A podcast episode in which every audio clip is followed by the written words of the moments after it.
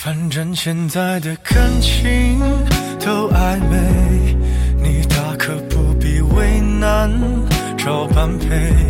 付出过的人排队谈体会，趁年轻别害怕一个人睡。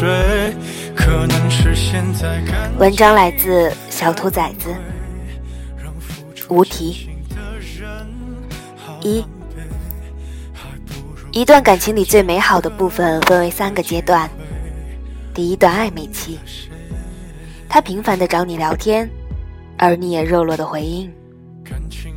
有答以上，恋人未满，似乎只要谁先开口就能在一起，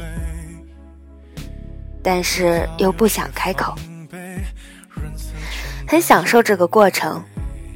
暧昧期的男女总会散发着奇怪的荷尔蒙，我总能不小心捕捉到，而暧昧期却也是在我看起来最美好的阶段。第二段恋爱新鲜期，这个时候的男女已经确定了恋爱关系，每天都想要见面或者联系，打不完的电话，看不完的电影，吃不完的晚餐和睡不完的 hotel。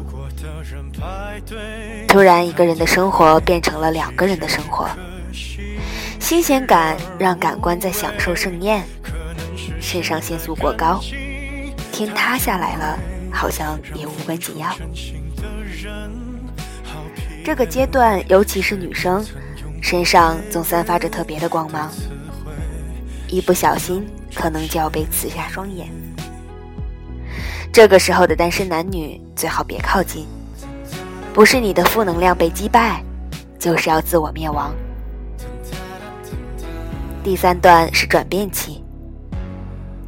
爱情到了最后都会变成亲情，在经历过吵架、冷战、和好、家庭、父母、孩子、钱、生活之后，终于时间在你们的生命里开始缓慢下来。你的他不再是当年高高的帅小伙，而他的他，也不再是总羞红脸的隔壁姑娘。可能偶尔还会因为一些鸡毛蒜皮的事争吵，孩子们也见怪不怪。但你们彼此知道，这个时候的爱已经超越了想象中的爱情。你们是一家人。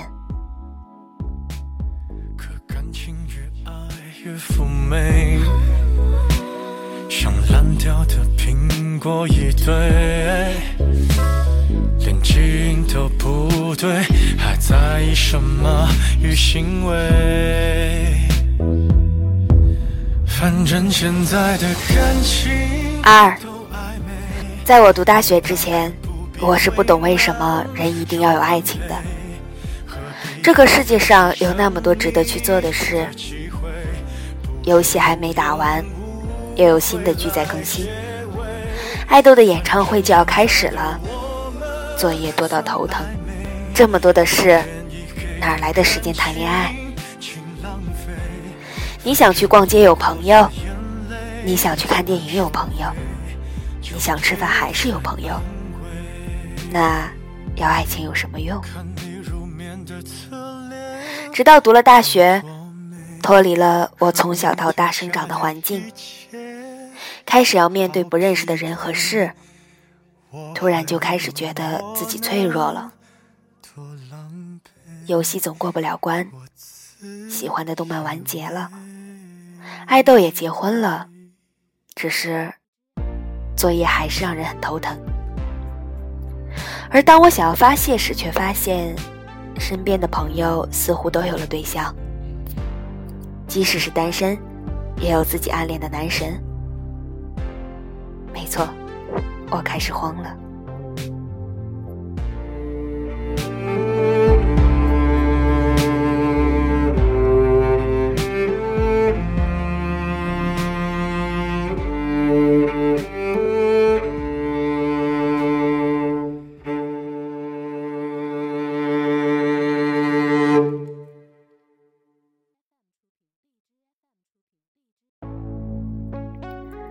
三。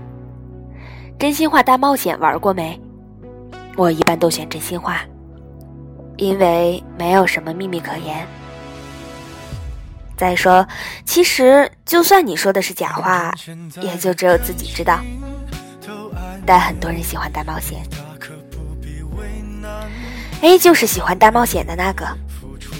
每次玩这种游戏，A 总喜欢让别人做很多匪夷所思的事情，比如让 C 和 D 接吻十秒，让 J 和 B 互相扇巴掌，而他自己也很喜欢做大冒险。在他暗恋男神的某一天，恰好大家一起喝酒，于是 A 向我使了眼色，我瞬间就懂了意思。在他输了的情况下，我马上让他和他的男神有所互动。我是佩服会主动的人的，我希望有一天我可以主动一点。四，其实你乐在其中，也就没有什么所谓的阶段了。你在意的每个时间都是你的回忆。